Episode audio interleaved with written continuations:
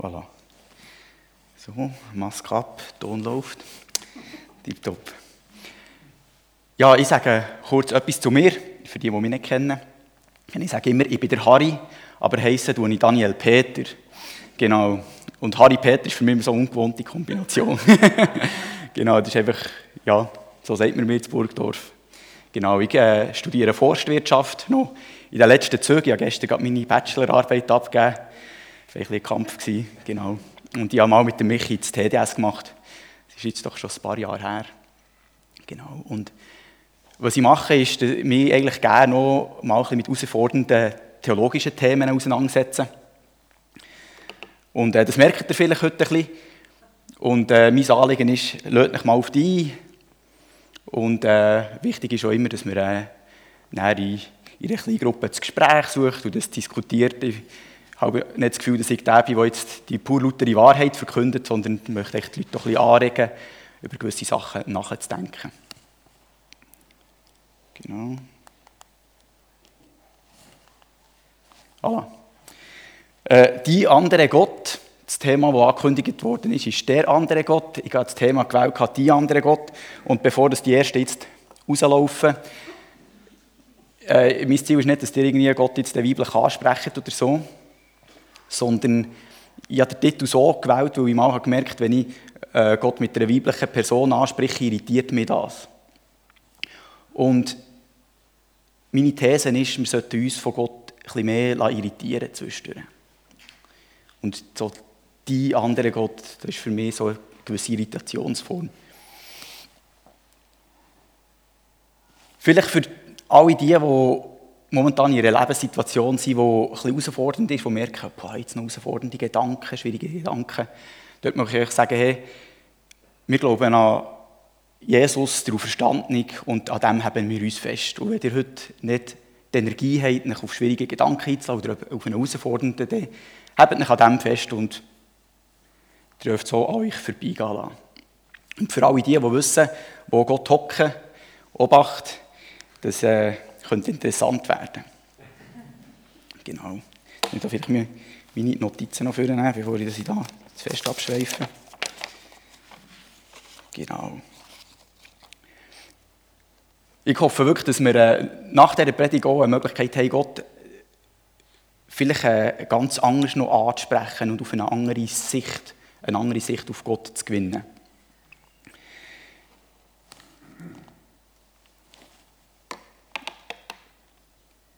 Ich habe das Gefühl, es gibt ein Problem, das die haben, die Gott kennen. Und ehrlich gesagt, ich zähle mich auch zu denen. Und eigentlich hoffe ich auch, dass ihr dich zu denen zählt, die Gott kennen. Wir kennen ja den Spruch, oder ich habe das so vor allem aus meiner Kindheit noch gehört, dass man gefragt hat, ja, kennst du den Jesus? Kennst du Jesus? Weil wenn man Jesus kennt, dann geht man davon aus, ja, die Person ist auf dem richtigen Weg. Man hat doch das Gefühl, wenn man Gott kennt, dann ist das quasi der Schlüssel zum ewigen Leben. Wer Gott kennt, der hat ewiges Leben. Ja, was ist da das Problem, wenn man Gott kennt? Wir als Christen, wir haben manchmal den Hang, Gott so gut zu kennen, dass wir ihn fast ein bisschen vereinnahmen, wir haben ihn so im Hosensack. Wir sprechen ja auch für ihn, oder? Wir sagen, ja, Gott weiß, was wird passieren. Gott hat einen guten Plan für dein Leben. Gott fühlt mit dir. Das heisst, wir wissen sogar, wie Gott fühlt. Wir wissen, was Gott weiß. Wir wissen, was Gott alles so hat. Wir sagen wir sprechen einander ja zu. Ähm, Gott weiß, was du brauchst. Und häufig sind ja das auch Bibelzitate. Das ist ja nicht so, dass das völlig daneben ist und aus der Luft gegriffen. Aber wir haben ja so Sachen in, in Liedern, ich weiß nicht, ob ihr das Lied kennt, wo kommt, ähm, wo wir singen, ähm, nichts erfüllt dein Herz, wie, wie wenn du uns kannst sehen. Das Lied heisst «Das Haus vom Lob». Das heisst, wir wissen sogar, was Gottes Herz erfüllt. Wir wissen ganz genau, wie Gott sich so fühlt, wie Gott sich bei diesem Thema fühlt und wir wissen, dass Gott hässig wird, wenn es um das und das Thema geht. Wir haben also recht eine innige Beziehung zu dem Gott und maßen uns schon recht viel an, zu kennen über den Gott. Und das ist eigentlich etwas Schönes, wenn wir Gott kennen. Es gibt einem eine Sicherheit. Wenn wir keine Ahnung hätten von Gott, dann wären wir ja im luftleeren Raum. Also was ist eigentlich das Problem, wenn wir Gott so gut kennen? Ich wollte ja nicht sagen, dass all die Sachen, die ich jetzt gesagt habe, kategorisch falsch sind, weil sonst würden die Ersten schon anfangen, Holz für einen Scheiterhaufen zu sammeln. Das ist nicht mein Ziel. Nein, ich will ein anregen. Fühlen wir uns manchmal zu sicher in Bezug auf Gott?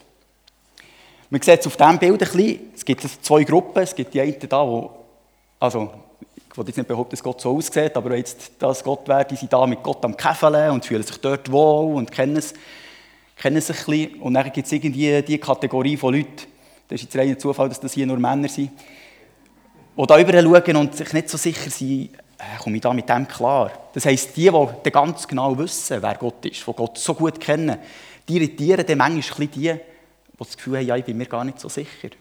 Das heisst, man kann mit denen fast nicht mehr reden. Aber wenn das jetzt der einzige Grund wäre, wenn man sagt, ja, wenn ich die Frage, haben die wirklich Unrecht?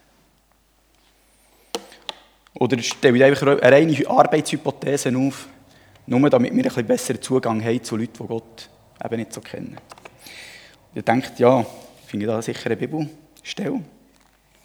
Ich lese aus dem 1. Josua 5, 13 bis 15.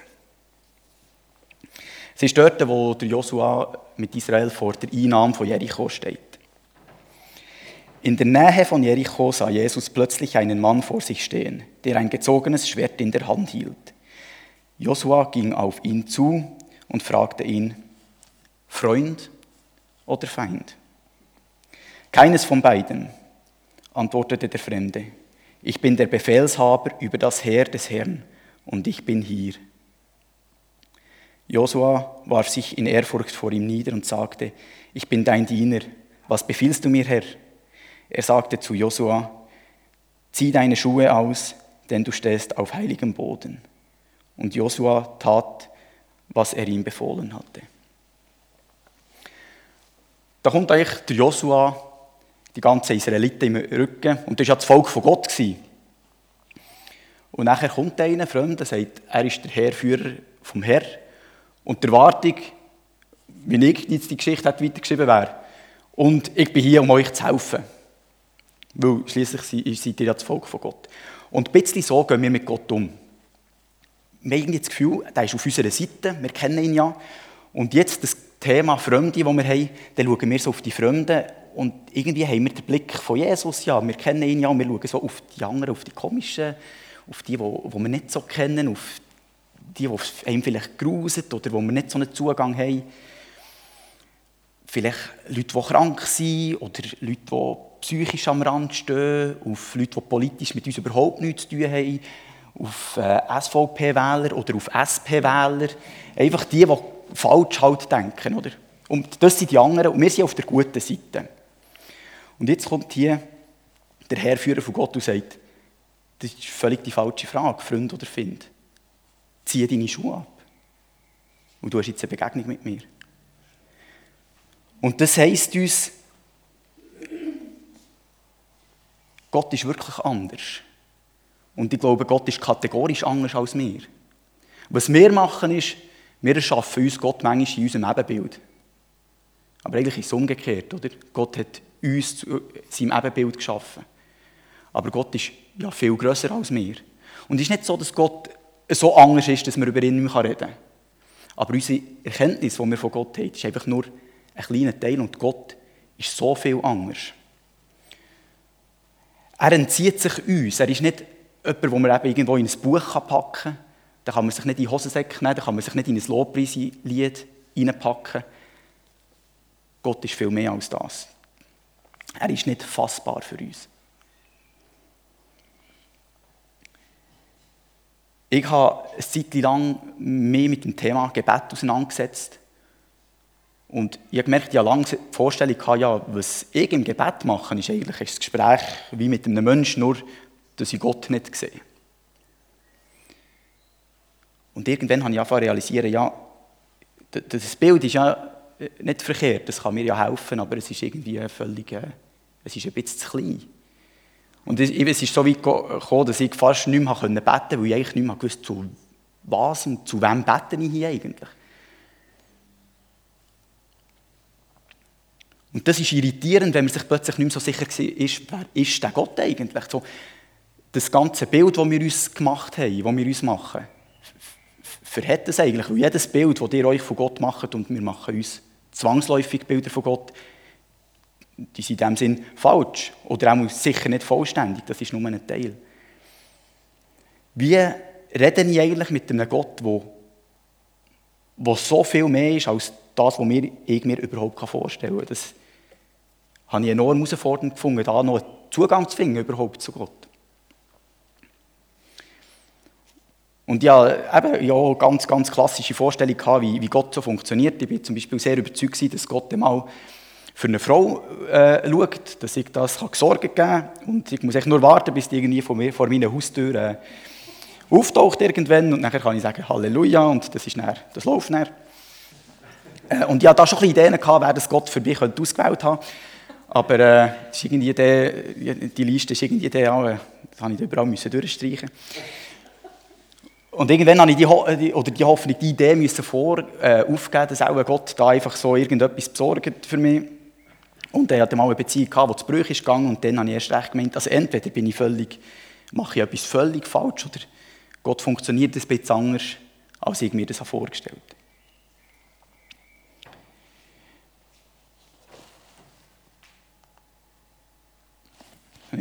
Wenn man selber drückt, vergisst man auch die Folie. Ähm, das ist so ein Irritationsding, oder? Ihr, ihr seht da irgendwie alle zusammen, die da so stehen, sind irgendwie plötzlich völlig irritiert wie das Gott auf einen zukommt.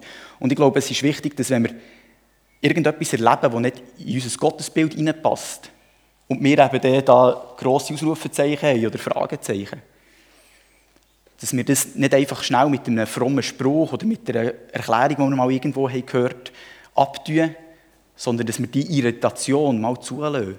Irgendein Gedanke von jemandem, wenn es an unserem Fundament kratzt, mal zurück lehnen und sagen, jetzt lasse ich das mal auf mich wirken und hinterfrage mal mein Gottesbild. Verhält das so eigentlich? Macht es Sinn, dass ich da etwas anderes denke oder eine Frage einfach mal offen lasse? Und nicht einfach gerade, jetzt muss ich das schnell lösen und dann suche ich mir einen Spruch oder einen Bibelvers und zack, so ist es. Auch wenn das manchmal viel einfacher wäre. Aber wenn wir Gott so begegnet in Situationen, wo wir wo wir nicht erwarten oder wenn wir das Gefühl haben, jetzt hat Gott falsch reagiert oder nicht so, wie ich es eigentlich hätte, wie es nach mir müsste gehen, dann können wir verzweifeln oder zweifeln an, an Gott. Wir zweifeln ja meistens an unserem Gottesbild. Und das kann verschieden aussehen, oder? Man, ist, man kann einfach irgendwie die Hände verrühren und verzweifelt sein wie der alte Herr da, der Methusalix. Oder äh, man schlägt irgendwie äh, die Hände über dem Kopf zusammen, regt sich auf und denkt, ja, nein Gott, das kannst du so nicht machen. Das kann äh, extremere Formen annehmen von äh, Verzweifeln und hässig sein. Man kann laut Haus ausrufen. Ich glaube, das sind alles zusammen gute Reaktionen. Dass man mal die Hänge verrührt, dass man mal hässig wird, dass man äh, eine gewisse Verzweiflung spürt. Was wir nicht machen sollten, ist den Bettel herschmeißen. Oder den Fisch dass man einfach sagt, ja, mit dem Gott kann ich nichts mehr anfangen, das lasse ich sein. Weil dann hören wir auf, uns mit Gott auseinanderzusetzen. Aber solange wir unsere Emotionen zulassen und realisieren, hey, ich bin hässlich auf Gott, ich komme mit Gott nicht klar, ich glaube, da sind wir auf einem guten Weg. Und wir merken, dass wir mal anfangen zu zweifeln. Und das ist nicht so schlimm. Ich glaube auch nicht, dass eine falsche Vorstellung über Gott mega schlimm ist. Wir haben alle zusammen gewisse Vorstellungen, die wahrscheinlich nicht eins zu eins der Realität entsprechen. Handherum, wenn wir uns Gott könnten erklären könnten, wenn wir genau wüssten, wer Gott ist.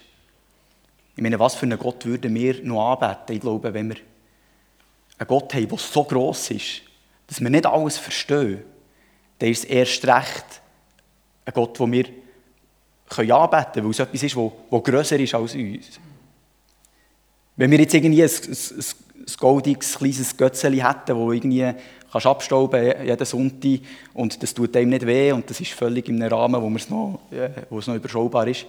Das ist irgendwie nicht, nicht das, was wir anbeten, sondern wir beten etwas an, wo wir kein Bild machen können, das grösser ist und wo wir vor ihm können und wo wir die Schuhe abziehen oder sollen die Schuhe abziehen, weil, weil es unsere Grenzen sprengt.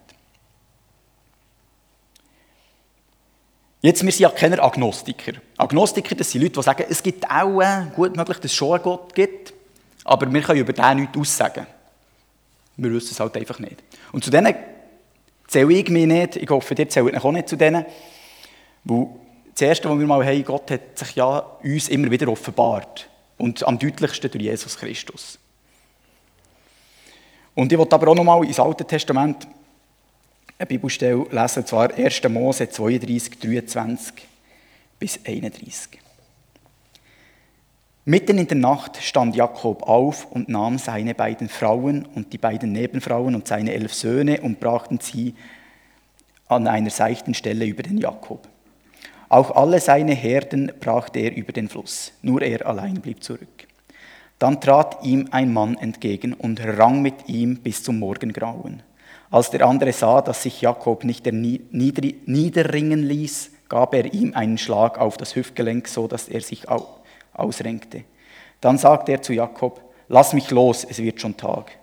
Aber Jakob erwiderte, ich lasse dich nicht los, bevor du mich segnest. Wie heißt du? fragte der andere, und als Jakob seinen Namen nannte, sagte er, du sollst von nun an nicht mehr Jakob heißen, du sollst Israel heißen denn du hast mit Gott und mit Menschen gekämpft und hast gesiegt. Jakob bat ihm, sag mir doch deinen Namen, aber er sagte nur, warum fragst du? und segnete ihn. Ich habe Gott von Angesicht gesehen, rief Jakob, und ich lebe noch. Darum nannte er den Ort Penuel. Ja, wer war der Typ? Gewesen? Es wird die interpretiert, dass der Typ, wo der Jakob mit ihm äh, gerungen hat, dass das Gott ist. Also er hat mit Gott gerungen. Und das ist eigentlich das, was ich mir wünsche für eine Gemeinde, dass wir mehr mit Gott ringen. Dass wir nicht einfach sagen, ja, das ist ein Thema, da diskutieren wir lieber nicht drüber, das ist äh, schwierig, komm, das lassen wir sein. Und genau gleich nicht einfach sagen, so ist es, und wer das nicht glaubt, der muss halt in eine andere Gemeinde. Weil so haben wir plötzlich lauter äh, Clubs und Grüppli, die alle zusammen nur noch gleich denken. Sondern ich wünsche mir, dass wir Gemeinden sind, die um Erfahrungen, die wir machen im Leben, wo wir Erfahrungen machen mit Gott und mit Bibelstellen, die wir nicht verstehen, miteinander gemeinsam ringen drum. Und nicht einfach davon ausgehen, ja, ich kann es richtig, ich muss jetzt einem anderen erklären, dass der kein Platz ist. Dass wir Fragen zulassen, die uns herausfordern und sagen, ja, das ist eine schwierige Frage, wir haben nicht einfach eine Antwort. Und manchmal sieht das so aus, oder? Dass wir einander ein bisschen, ja, sagen, nein, das kann nicht sein und so weiter. Aber ich glaube, das ist nicht das Ziel, oder? Wenn wir sagen, wir ringen miteinander um Gott. Darum habe ich gesagt, ja, wir wollen Gott umringen, wir wollen um Gott ringen. Aber nicht einfach einander abschlagen, bis äh, der Stärker gewinnt oder der, der länger redet oder mit mehr Wort.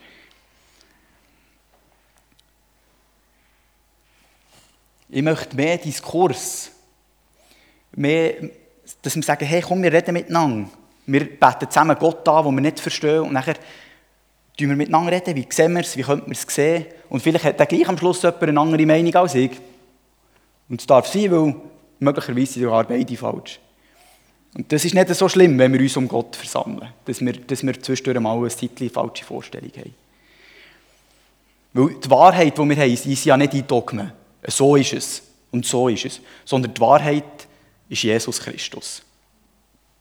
Er ist die Wahrheit und das Leben. Und durch ihn können wir zum Vater kommen. Und auf das, was wir hoffen, ist ein Ende, wo wir mit dem am Tisch hocken. Hier symbolisch. Wo wir zusammen festen und zusammen zurückschauen auf das Leben und sagen, hey, es ist scheiße gelaufen und es ist gut gelaufen. Aber am Schluss finden wir uns alle zusammen um den Tisch mit Gott und essen zusammen essen zusammen und, und pflegen Gemeinschaft. Und ich glaube, mit dieser Vision, die wir haben, mit dieser Vision von dieser Tischgemeinschaft, die wir ja auch immer wieder zusammen feiern, in Abendmahl und, in der Gemeinde, mit der möchte ich meine Predigt enden. Und auch noch mit der Zeit vor Stille, bevor wir dann in den Lobpreis gehen, wo, wo der, ja, vielleicht die Gedanken, die ihr jetzt gehört nochmal setzen könnt. Vielleicht in einem stillen Gebet noch etwas vor Gott legen und ja, ihn zu euch und nochmal reden. Und nachher gehen wir in eine Lobpreiszeit, wo ihr dürft aufstehen oder hocken bleiben, je nachdem, wie ihr zu Mut seid. Und ja, eure, eure Gedanken vor Gott bringen. Amen.